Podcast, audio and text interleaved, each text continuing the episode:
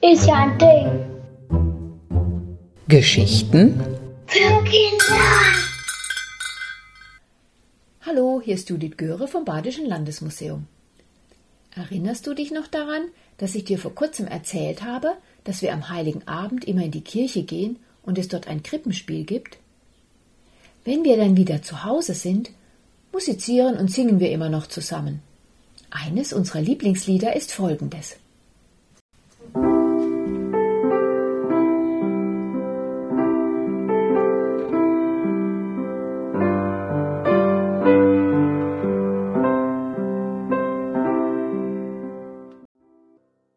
Na, kennst du dieses Lied? Es heißt Stille Nacht, Heilige Nacht und ist eines der bekanntesten Weihnachtslieder auf der ganzen Welt.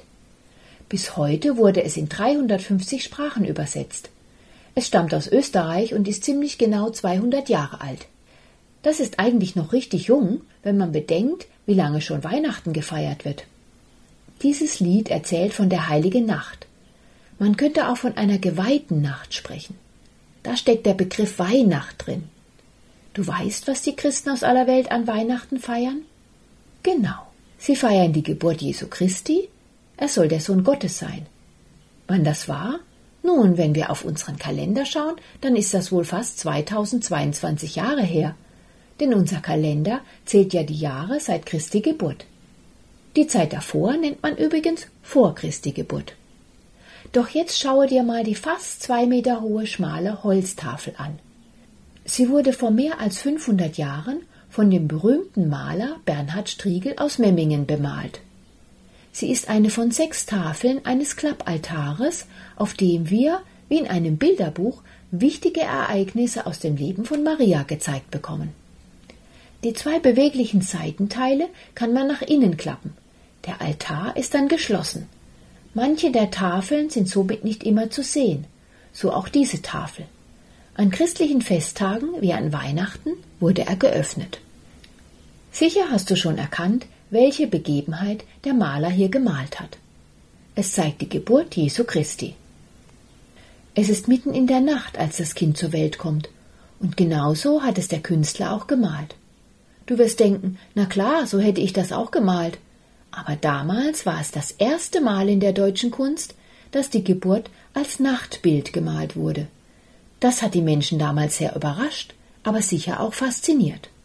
Ist er nicht süß, der kleine Junge, wie er da nackt auf der weißen Windel in der Futterkrippe liegt?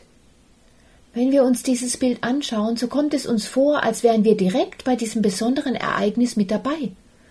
So wie die zwei Hirten mit ihren Hirtenstäben. Erinnerst du dich daran, dass ich beim Podcast zu Verkündigung an die Hirten gesagt habe, dass wir sie wieder treffen werden? Hier sind die Hirten. Sie stehen an der Krippe mit dem Jesuskind. Und sie sind nicht alleine da. Da ist Maria, die das Kind zur Welt gebracht hat. Sie kniet neben der Krippe und betet ihren Sohn an, denn sie weiß ja, dass es der Sohn Gottes ist. Auch Josef, ihr Mann, darf nicht fehlen. Er steht da in seinem roten Kapuzenmantel und hält eine Kerze in der Hand. Doch das helle Licht stammt nicht von seiner Kerze, sondern das Kind selbst strahlt und erhält alles, was sich in seiner Nähe befindet. Jesus wird oft auch als das Licht der Welt bezeichnet. Sind dir schon die vielen großen und kleinen Engel aufgefallen, die mit an der Krippe sitzen und das Jesuskind betrachten?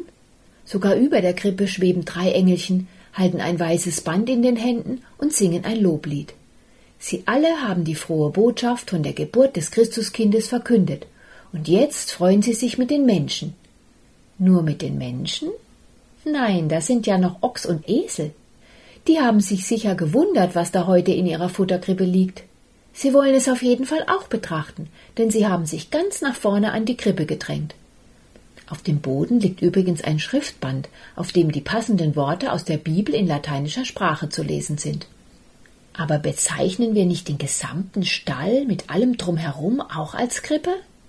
Also unsere Krippe steht jedenfalls im Wohnzimmer unter dem Weihnachtsbaum. Habt ihr auch eine? Noch vor 400 Jahren gab es Krippen nur in Kirchen und nicht bei den Menschen zu Hause. In manchen Kirchen gibt es heute besonders schöne und große Krippen. Ich kann dir die Krippe im Dom von Speyer empfehlen. Sie ist wirklich riesig.